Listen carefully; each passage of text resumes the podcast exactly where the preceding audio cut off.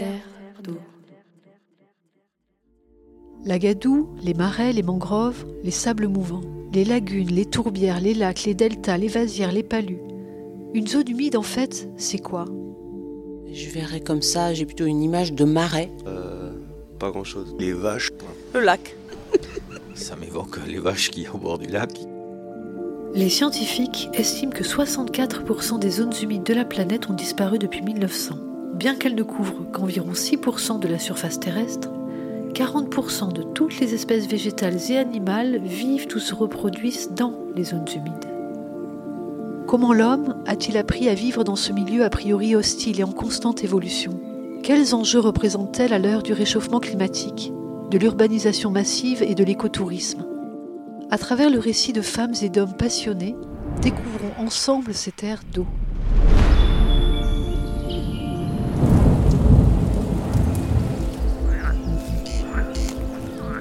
Les loutres sont restées très très longtemps absentes et maintenant elles reviennent. On aimait beaucoup d'autres pays. Narandis sera-t-il la capitale du pétrole français? Donc c'était une forêt humide. Pays des Landes. Elle est devenue forêt. que c'est un territoire qui été longtemps considéré comme désolé, sablonneux. À la découverte d'une région des Landes. dans les mortels marécages de la mélancolie. des marais. C'est elle qui l'a tué. Vous a permis de squatter mon mari Pourquoi en 1970 ce besoin subit en Europe et en France de protéger le milieu naturel? Notre civilisation deviendrait-elle anti-nature? L'homme courrait-il un danger quelconque? Ou bien le hippie à la chevelure ou à la barbe fleurie influencerait-il ceux qui ont charge des peuples?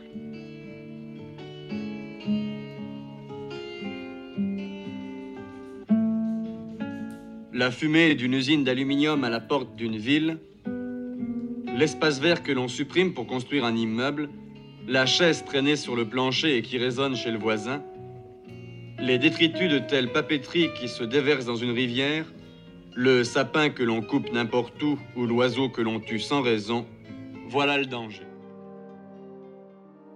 Comme en témoigne ce reportage de 1970, les inquiétudes liées à l'urbanisation et au climat ne sont pas nouvelles.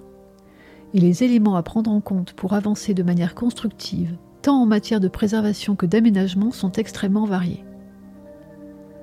Notre hôte aujourd'hui est ingénieure agronome. Elle s'est spécialisée en génie de l'environnement tôt dans son cursus, ce qui n'était pas commun dans les années 90. Ses valeurs personnelles, son amour fondamental de la nature et du vivant l'ont amené à mettre ses compétences à son service, en qualité d'ingénieur et aujourd'hui également d'élu. Alors Caroline Malo, tout d'abord merci de te joindre à nous pour ce neuvième épisode de Terre d'eau, au cours duquel nous comprendrons de quels moyens une commune dispose pour intégrer l'enjeu que représentent les zones humides dans sa politique d'aménagement. Tu as débuté ta carrière dans les années 90. D'un point de vue environnemental, cette décennie a été clé, non? En fait, c'est- alors là, on peut dire qu'effectivement, c'est euh, c'est la réglementation qui a fait évoluer la prise en compte de l'environnement. C'est triste. Qui a dicté la conscience de Oui. la... Par contre, on se rend compte euh, que le bon sens des anciens, je dis bien des anciens dans les années euh, 70, euh, quand, quand- quand l'aménagement du territoire battait son plein au niveau infra et construction, le bon sens était là. On va pas construire dans les pieds dans l'eau parce que c'est compliqué. On va pas construire en zone inondable. Lorsqu'on va faire un pont, euh, voilà, on va s'écarter des, dangers pour l'infrastructure. Donc il y avait un bon sens qui fait que ça n'a pas été que catastrophique. Euh, mais malgré tout, le coup d'accélérateur euh, 80-90 a fait qu'il y a eu, euh, une déviation vers, vers de la construction euh, contre le vivant, vraiment, euh, au-delà du bon sens là du coup, enfin à contresens. Donc euh, dans les années 90, quand je suis arrivée dans, ce métier, j'étais la dernière roue euh, de la charrette, ça c'est sûr. Donc, pendant les réunions, on décidait où on allait faire passer euh, la voie ferrée. voilà, par exemple, ou le projet de, bretelles autoroutières. Mais la réglementation commençait à obliger les aménageurs à faire une étude d'impact. Alors, faut savoir que la première loi C'est la loi donc euh, de 1972 sur la protection de la nature. En fait, beaucoup de décisions concrètes, de propositions à l'Assemblée générale des Nations unies auront été prises. Ainsi, création d'un fonds spécial sur l'environnement, d'un organisme chargé de ce problème, mise en place d'un réseau mondial de veille de la pollution, moratoire d'une dizaine d'années sur la pêche à la baleine, c'est-à-dire que pendant dix ans on ne tuerait plus de baleines, etc. Elle était euh, pas réellement appliquée. Elle a commencé à s'appliquer voilà, dans, les années, euh, dans les années 90, fin 80, 90, sous la forme de première étude d'impact. quoi. Alors, qu'est-ce qui t'a amené à, à, endosser en plus une, une, autre responsabilité, qui est celle de charger de l'environnement au sein d'une commune? Ce que tu es donc pour la, Ouais. la commune de Parentis-en-Born. Mm. Alors, bah, c'est justement pour euh, bénéficier de mon expérience, parce que ça fait euh, près de 30 ans de, de- carrière, là, de, en tant que, que chargé de, prise en compte de ces enjeux environnementaux. Et on, on tire la main des aménageurs, en fait, hein, en disant attention à ci, attention à ça. Euh, votre projet, vous risquez de ne pas le faire, parce que je reviens juste sur la, ta question précédente, mais pour finir en disant qu'aujourd'hui, c'est incontournable. Dans les années 90, on était la dernière ligne en disant voilà, on fera attention à ça, mais on savait pas du tout euh, si ça allait se faire à la fin de l'exécution du, projet. Là aujourd'hui, euh, c'est vraiment très très prégnant pour les aménageurs. Donc et c'est un vrai casse-tête. Et c'est très bien. Donc forte de cette expérience sur beaucoup de, domaines hein, de l'environnement, j'ai été intéressée par euh, le mettre au service du collectif pour sensibiliser au travers de mon rôle d'élu, euh, sensibiliser à la fois mes, camarades d'élus, euh, les, agents techniques aussi, et puis, euh, et puis la population, pouvoir faire que le sujet de notre patrimoine du vivant notamment, c'est ça qui me touche, hein, c'est le vivant et la nature, hein, mais pas que, hein, parce que tout, tout est lié. La qualité de l'eau, la qualité de l'air, ça vient toucher le vivant dont on fait partie.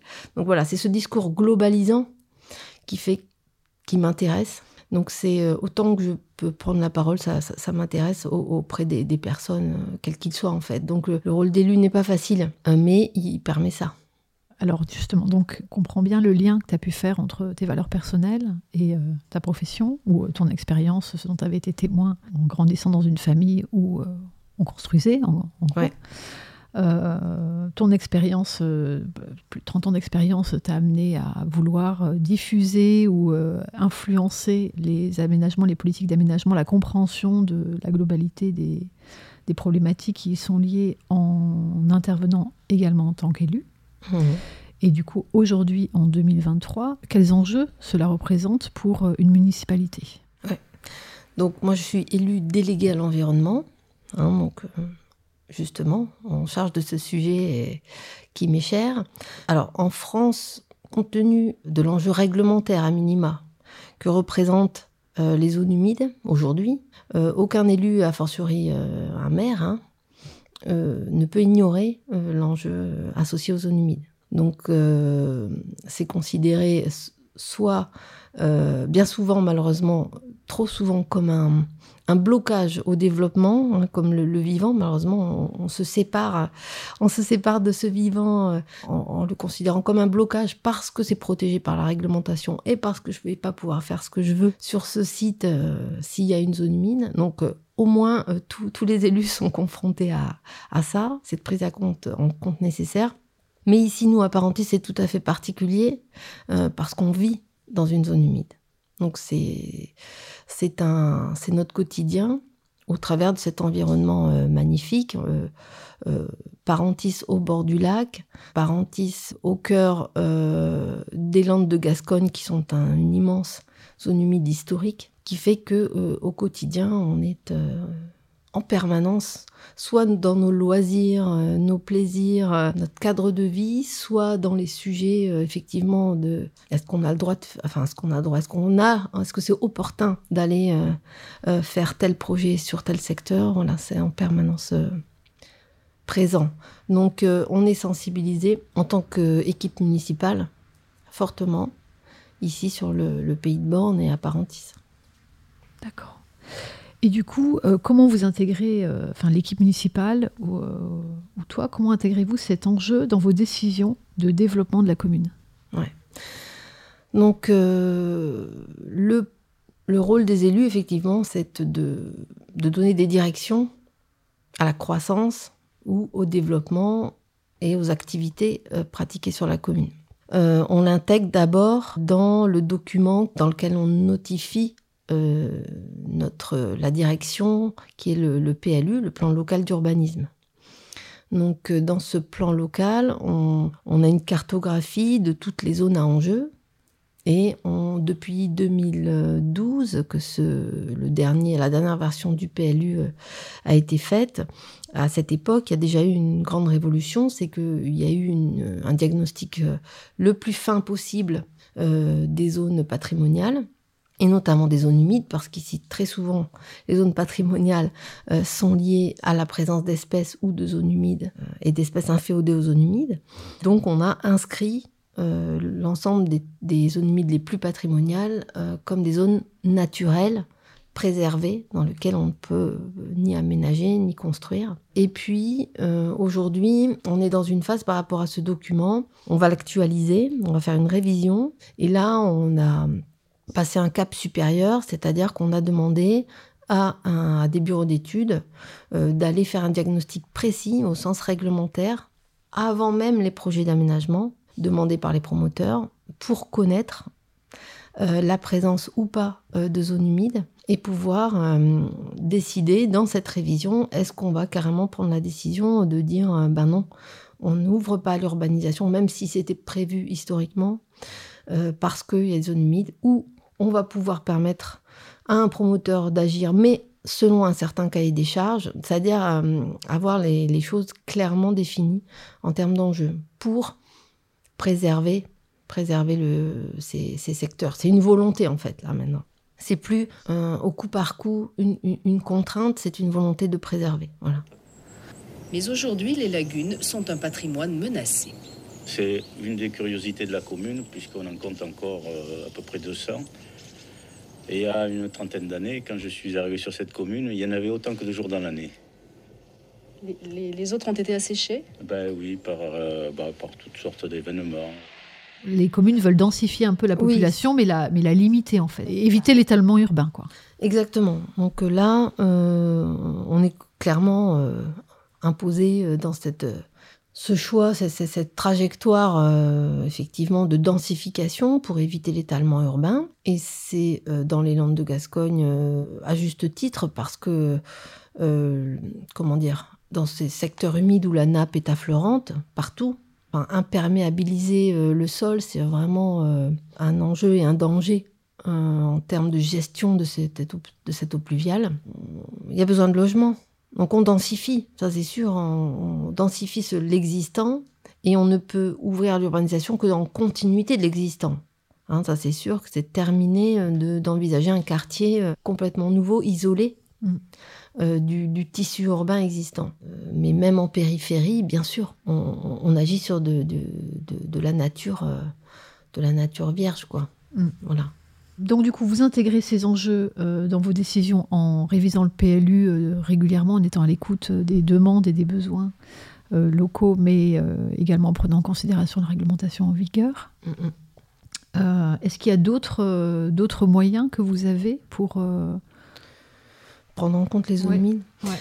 Oui, alors il y a la gestion du pluvial, c'est-à-dire que nous, on est en charge, nous, effectivement, de, de, de sur l'ensemble du territoire euh, d'assurer euh, cette circulation de l'eau euh, parce que dans les Landes de Gascogne, il hein, y, y, a beaucoup d'eau en hiver avec ces nappes affleurantes et, en été le sol sableux ne retient pas l'eau. Donc on a à la fois la gestion de ce côté trop d'eau quand les quartiers sont les pieds dans l'eau. Voilà, nous on a la, en charge la cohérence de cet écoulement d'eau jusqu'au lac, jusqu'à son exutoire final, alors que ça commence dans la forêt. Euh, voilà.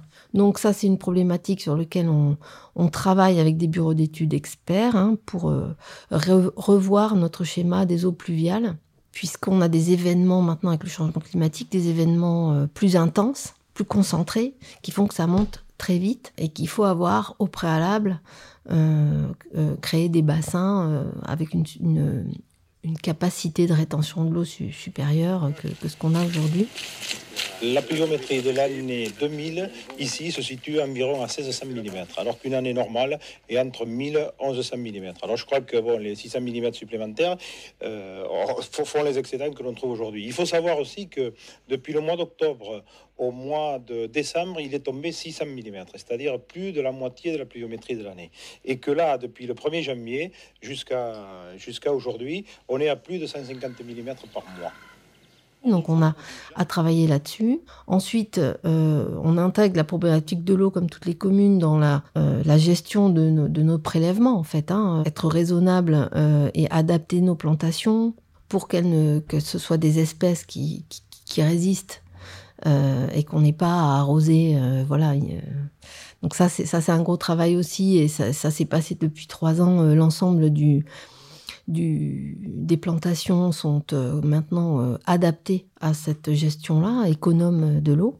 Donc là, tu parles des plantations euh, enfin dans esthétiques, quoi, qui sont dans les espaces, des espaces verts gérés par, par la commune. Effectivement, on a vu ces dernières années beaucoup de nouvelles fleurs, nouvelles plantes. Exactement. Des plantes vraiment adaptées, beaucoup de graminées sèches, enfin, qui, qui, qui, qui, résistent hein, à un non-arrosage, en fait. Hein.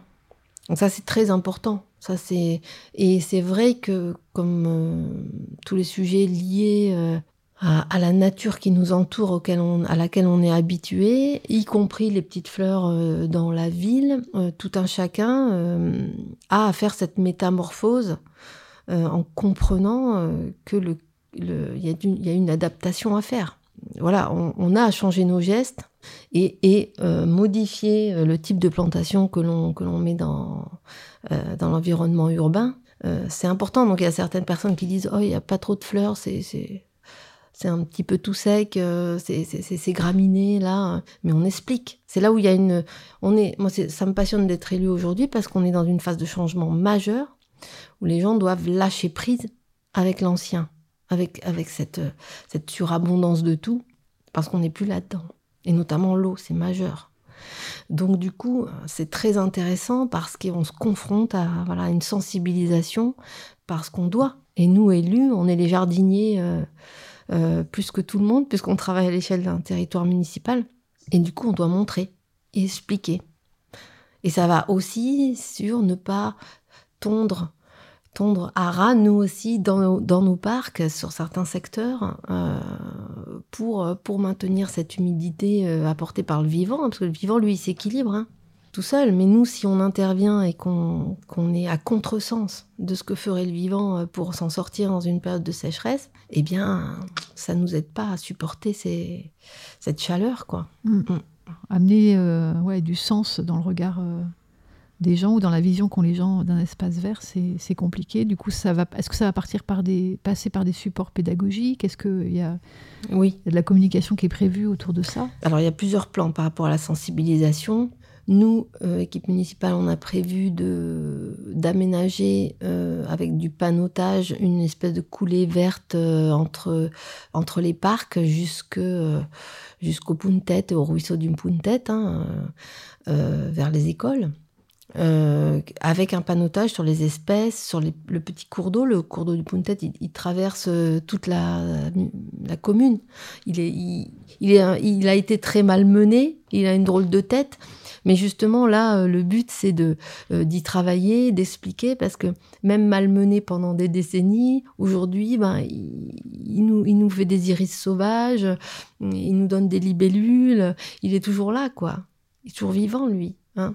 Et donc, nous, euh, bah, l'idée, c'est de le jardiner et d'expliquer hein, d'expliquer que euh, ce qu'il représente et où il va hein, jusqu'au lac. Et euh, donc, donc oui, un, itinéraire pédestre euh, panoté avec des lieux d'observation des animaux, des explications sur, sur ce, petit cours d'eau et son chemin et notre lien à ce petit cours d'eau en histoire aussi. Il, va il passe par un lavoir euh, qui est toujours présent. Euh, voilà. Donc il y a des choses à, remettre en place pour euh, donner une perspective. Cette perspective, elle est importante parce qu'on se voit tous séparés, y compris de, notre passé, donc qu'on a à réapprendre.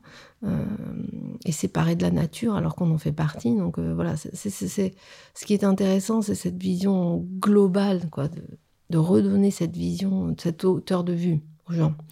Et euh, donc un itinéraire pédestre là-dessus, une sensibilisation aussi. Alors on s'appuie sur les, sur les acteurs du territoire et notamment les associations. Euh, on a une association qui est euh, importante et elle est tellement structurante dans notre quotidien que les gens ont oublié euh, qu'elle intervient, c'est la CGELB, hein, donc euh, c'est l'association gestionnaire de l'environnement lacustre euh, du Borne, qui a été créée par, par des, les chasseurs, qui, qui, les chasseurs à la tonne, hein, qui ont leur, leur, cabane de chasse au gibier d'eau sur le site du lac, en bord de lac. Mais il n'y a pas que des chasseurs dans cette association. Et depuis 40 ans, ils, sont venus il y a 40 ans euh, pour accéder à leur tonne et euh, ouvrir, ouvrir euh, le milieu qui était très fermé en bord de lac, hein, qui était très embroussaillé avec des arbres, avec, mais, mais qui permet pas, qui permettait pas l'expression de la prairie humide initiale en fait, et qui permet pas, qui permettait pas le point de vue qu'on a aujourd'hui. Donc en fait, on s'appuie beaucoup sur cette association euh, on les finance hein, euh, en tant qu'association, ils ont des subventions. Et euh, pour poursuivre leur gestion d'ouverture, c'est-à-dire ils, viennent intervenir une fois par an sur certains secteurs et ils enlèvent la strate arbustive. Et puis ensuite, il y a du pâturage pour maintenir ce milieu, ce qu'on appelle des milieux ouverts. Et là, la prairie humide ouverte, elle est rare hein, parce qu'on est sur un milieu forestier ici, on le sait.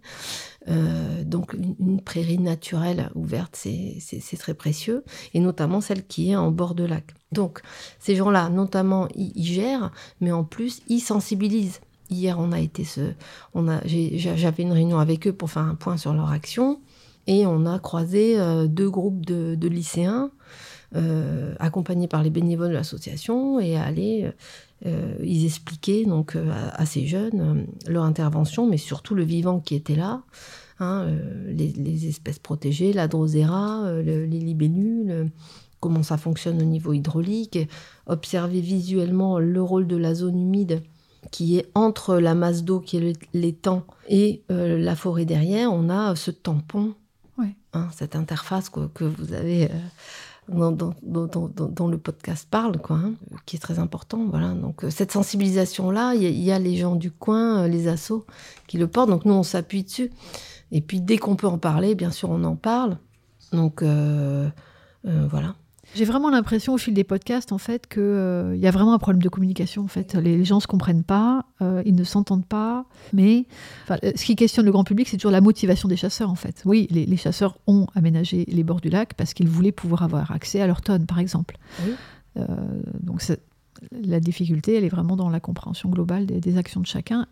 Est-ce que pour toi, il y a d'autres difficultés majeures en fait que rencontre la commune à faire comprendre ou passer la politique d'aménagement du territoire Bonne question. Euh, finalement, c'est une difficulté globale euh, par rapport à l'action municipale. Oui, ben c'est au quotidien expliqué. C'est vraiment un manque de communication ou une difficulté à se comprendre parce que malheureusement, dans notre société moderne, on a pris une direction qui est très hors sol. Donc, si on prend par exemple l'exemple des, chasseurs et de cette association, effectivement, il y a certains euh, nouveaux parentissois euh, qui ont des idéaux forts euh, et des postures euh, qui rejettent, qui rejettent le, principe de chasser.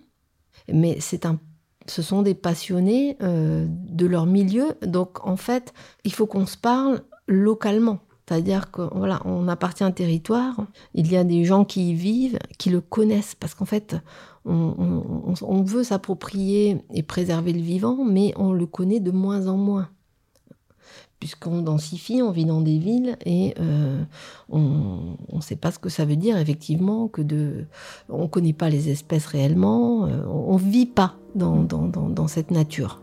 Mais le chasseur vit dans cette nature. Les chasseurs que moi je vois au quotidien en tant qu'élu, je les considère comme des jardiniers, comme des lutins quoi. Bon. Ah ben il y a un ouvrier de toute façon qui travaille tous les jours. Hein. Un ouvrier qui travaille tous les jours. Hein. Plus, moi, maintenant, je suis à la retraite, donc je passe tous les matins le voir pour voir ce qu'il y a à faire. L'entretien des clôtures, il y a 45 km de clôtures. C'est l'association qui a, ah financé Toute la- les clôtures, euh, ça c'est important. hein. Donc c'est la passion, c'est la passion Mais- du, du milieu. Ben oui, qui non, mais c'est a- vrai qui que- les maintient actifs là, Après, on peut presque dire qu'on est privilégié. D'être au contact de ce milieu Ah tous les oui, jours. mais c'est vrai, oui. Le chasseur qui a sa, sa, sa palombière, c'est un, c'est un lutin. Il faut voir un petit peu comment il fait ses échelles, euh, il aménage son, son secteur. Et, et c'est pas, effectivement, il prélève, il prélève des animaux. euh, mais je crois que quand on consomme au quotidien, nous, euh, tout, notre confort et notre façon de consommer, il faudrait prendre un peu de recul, en perspective, voir ce- au bout de la chaîne quel est l'impact sur le vivant euh, de toute cette, de toute cette vie matérielle. Donc voilà, il y a une hauteur de vue. Et nous, en tant qu'élus, enfin, en tout cas moi, dans mon rôle et avec mon expérience, euh, je me rends compte à quel point euh, chaque sujet est lié au milieu, aux personnes. Oui. Euh, donc c'est se parler, c'est se connaître. hein. Donc j'invite euh, effectivement euh, euh, tous les parents qui soient euh, à aller. Alors les portes sont grandes ouvertes de cette association de, chasseurs jardiniers à, aller faire la visite des zones humides avec eux parce qu'ils demandent que ça et à comprendre à quel point ils sont passionnés de leur milieu et, du coup intéressants et pas destructeurs du tout. Est-ce que ta qualité d'élu ne nuit pas finalement à ta qualité d'activiste environnemental? On- alors oui, c'est ça. euh, être élu, c'est si on fait rien, euh, on n'apprend pas et enfin on fait pas progresser le territoire. Donc euh, moi, j'ai, effectivement, j'ai, j'ai poussé un peu l'équipe municipale à aller dans des directions. voilà, il y a aussi eu le, le défi zéro déchet. On savait pas si on que, que si les familles allaient, allaient être volontaires, euh, ce que ça allait donner. euh, Ouais. et puis en fait, on fait la, deux- la saison 2 là parce que c'est super. Euh, il faut, se- il, faut, il faut se lancer. Et donc, euh, c'est vrai qu'on est jugé très vite quand on est élu. Ah, si en une semaine, ah bah ça sent mauvais, votre composteur, biocomposteur, encore un truc. Euh, mais voilà, il faut, il faut pratiquer, quoi. Ouais, tu tu- tu t'exposes et tu exposes la Oui. municipalité en lançant des initiatives euh, qui ne sont pas forcément euh, comprises au premier. Oui, où on, on a le droit euh, de, de, de, de, de devoir euh, faire l'expérience, en fait. Il faut faire l'expérience pour tout. Euh, c'est pareil euh, pour les quand on va réellement euh, se dire, on, on va pas tondre ce côté euh, du parc où on va planter, euh, moi, je, veux impulser la plantation de petits fruitiers dans les parcs, de petites groseilles, de petits cassis.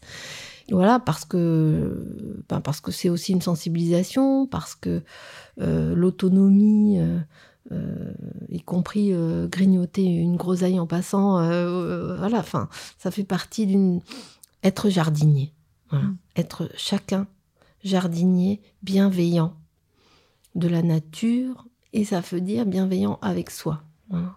Et, et- et peut-être que quand on va planter ces petits fruitiers, au début, il y a la moitié qui vont, qui vont, qui vont pas s'en sortir parce que euh, n'a pas maîtrisé complètement le sol ou, ou l'endroit, l'ensoleillement, mais parce que euh, voilà, c'est c'est vivant. Et dès qu'on touche au vivant, on peut, on peut se planter parce qu'on n'a pas bien cerné le besoin. Donc euh, c'est ça qui est intéressant, mais moi je suis tout à fait à l'aise pour, pour expliquer ça aux gens et les ramener à ben on agit, on apprend et, euh, et notre objectif c'est ça. Et voilà. Alors, euh, je pense qu'on comprend bien, les auditeurs comprendront aussi euh, vers quoi tu veux tendre et la municipalité souhaite tendre. Euh, maintenant, euh, on subit quand même aussi euh, une histoire, quelque part, avec des, des industries, des entreprises qui pourraient être qualifiées de, pollueurs. Historiquement, la où euh, j'imagine que Vermilion est aussi assez décrié parfois, ou par certains, à tort ou, ou à raison. Quels sont, selon toi, les, moyens qu'a la municipalité d'influencer euh, ces exploitants historiques euh, des sols ou euh, ces, ces activités qui génèrent une forme de pollution, de toute façon de l'air, de l'eau ou, euh, ou une modification des sols Alors, c'est un- c'est une très bonne question. Parce que vraiment, ça, ça, ça fait partie des sujets auxquels ça pour- voilà, qui m'intéressent vraiment. De, de pousser au maximum là où, dans, dans mon rôle d'élu, vis-à-vis de ça. Donc, effectivement, ces deux, ces deux industries, on est une petite commune, enfin, pas en surface, mais en habitants, avec deux industries majeures. Euh, produire 80, plus de 80% du pétrole brut français, ça se passe à Parentis, Alors il n'y a pas beaucoup de pétrole brut produit en France, mais, mais malgré tout, ça se passe euh, pour 80% à Parentis. Selon les prévisions, les gisements de Parentis auraient dû être épuisés il y a au moins 5 ans. Grâce à de nouvelles techniques de forage, les puits produisent encore 500 mètres cubes de pétrole par jour. Une technologie mise en place par Vermilion Rep, filiale d'une société canadienne, qui a racheté le site à Esso en 1997. Euh, et euh, la CK qui produit effectivement euh, un charbon actif, là aussi quasiment unique au monde, parce qu'il utilise le pain des Landes. Donc on a sur le territoire deux industries très anciennes qui ont impacté fortement le cadre de vie et le lac, voilà, qui sont aujourd'hui euh, euh, comment dire, ont été encadrés par le réglementaire. Voilà, on a tapé sur la tête. Hein, comme, euh, la réglementation, ça sert à ça et c'est bien, même si au début ça, ça, fait mal, ça bouscule. Et du coup, ils ont été vers le, progressivement vers le mieux. Effectivement, l'inertie de la pollution, notamment par rapport à la pollution de l'eau par la CK, fait que on a euh, encore, encore notamment les sédiments, la trace de cette pollution importante qu'il y a eu pendant plusieurs décennies.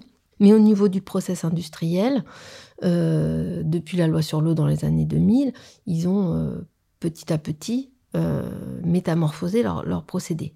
Après, ils sont effectivement aux portes de Parentis. Donc nous, élus, on parle avec eux.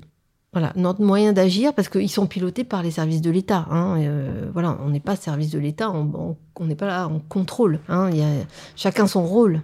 Il y a la police de l'environnement pour les industries, donc ils sont contrôlés euh, dans leurs actions, ils sont encadrés par des arrêtés qui leur disent vous ne n'émettrez pas plus que telle concentration de polluants dans l'air ou dans l'eau, donc euh, c'est très cadré ça réglementairement. Donc nous, en tant qu'élus, moi quand je suis arrivée en tant que déléguée à l'environnement, on a fait des réunions pour, euh, pour que je comprenne leurs enjeux, comment ils fonctionnent au niveau euh, protection de l'environnement et qu'on dialogue. Donc euh, j'ai mis en place un comité qu'on appelle le comité consultatif de l'environnement, où deux fois par an, je réunis un panel de parents soit euh, et il y a les industriels, euh, il y a euh, des jeunes, il y a quatre lycéens, des parents soit voilà, le kidam de parentis, mais qui a une sensibilité environnementale et qui, que, j'avais identifié, un, agriculteur, enfin bon, on est une trentaine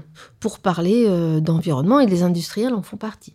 Donc par exemple, au dernier comité, Chemviron, le directeur de Chemviron et son équipe sont venus présenter aux parents tissois euh, leurs procédés, euh, les mesures de protection environnementale. Euh, et donc là, ils sont face aux parents tissois et les, questions viennent ou viennent pas. voilà. Donc nous, on dialogue et effectivement, on, les amène à parler aux parents tissois, parce que là aussi, il y a un sujet de communication, parce qu'il y a des émissions, effectivement, de, particules liées à la combustion pour produire le, charbon actif, mais il y a un suivi euh, qui est fait et piloté par les services de l'État. Par contre, ces poussières là qui sont présentes, dès qu'on a euh, une, remontée d'un parent qui, qui, se pose des questions, euh, là, je, voilà, ma table de jardin, elle est toute noire. Qu'est-ce que c'est? Parlez-moi de tout ça. Ben, on met en place. ils viennent nous voir à la mairie. J'appelle l'équipe de, de, de et on, on, lui explique que, euh, que ce sont des poussières inertes, et on lui, on, Chambiron explique aussi euh, qu'il va vers une progression. Que, là, ils ont un projet pour, ils sont très conscients de ça, et ils ont un projet euh, prochainement, ils vont, on attend que ça se mette en place, pour réduire drastiquement ces, émissions. Mais ça, ça prend du temps, ça prend de l'argent, beaucoup, hein, plusieurs millions, et ils avancent. Nous, notre but, c'est d'aller au maximum parler et, les faire avancer. Donc, on a eu un échange lié à, effectivement à ces poussières euh, sur, sur le site des arènes euh, très récemment. On leur a dit voilà, ça, euh, est-ce qu'on peut, parce que la couverture des arènes crée créer euh, le fait un, dépôt un peu plus important qu'avant à l'intérieur. C'est contradictoire, mais c'est pas c'est les coups c'est lié au courant d'air, ouais. mouvement d'air. Et du coup, on, a échangé vraiment très précisément et ça les a impulsés pour améliorer au quotidien leur nettoyage du site en fait. Donc euh, on les pousse à s'améliorer. C'est nous on peut faire que ça en disant bah voilà là quand même ce serait bien de trouver un Dites-nous comment vous faites pour réduire les, les, émissions de poussière et est-ce que vous pouvez pas faire mieux? Hmm. Parce qu'ils sont dans le cadre réglementaire, ils respectent les seuils réglementaires. Mais nous, euh, certains désagréments, voilà, on souhaite qu'ils fassent mieux. Euh, on peut pas faire plus. leur, faire parler aux parents qui soient, par, les, pousser à faire mieux. Voilà, on peut pas faire plus. Hmm. Mais c'est déjà ça. C'est déjà ça. Bon, ben, ce sera peut-être le mot de la fin. C'est déjà ça. Euh, on fait au mieux dans, au sein d'une équipe municipale qui subit aussi une histoire, euh, une histoire d'un territoire. Hmm. Euh, qui tente de valoriser au mieux euh, les richesses de ce territoire, euh, qui pour certaines ont été modifiées, d'autres préservées. Mhm. En tous les cas, il y a une conscience de chacun, que ce soit les habitants, les politiques, les industriels, de la richesse de notre environnement. Et je remercie Caroline de nous avoir éclairé sur la politique environnementale de Parentis sans borne. Merci beaucoup. Merci à tous pour votre écoute et votre soutien. Demain, nous aurons le plaisir d'enregistrer notre dixième épisode de Terre d'eau, qui sortira donc le 8 juin prochain. Nous vous donnons donc rendez-vous avec Cathy Koniavski, qui nous apprendra à identifier le chant printanier des oiseaux à Sainte-Lalie-en-Borne. Terre d'eau, une production Zuxo avec à la technique et musique Théo Forstendischer, au montage Hugues Malo et à la réalisation Lorraine Carpentier. Nous serions heureux de créer une communauté de personnes mobilisées pour les zones humides, alors n'hésitez pas à montrer votre soutien en vous abonnant au podcast, en le partageant ou en rejoignant nos profils sur les réseaux sociaux. Vous pouvez également nous identifier, hashtag Terre d'eau, ou vous abonner à la newsletter de notre podcast. Nous remercions l'ensemble de nos partenaires, dont l'Agence de l'eau Adour-Garonne, le pays Land Nature Côte d'Argent, l'Union Européenne, pour leur soutien financier.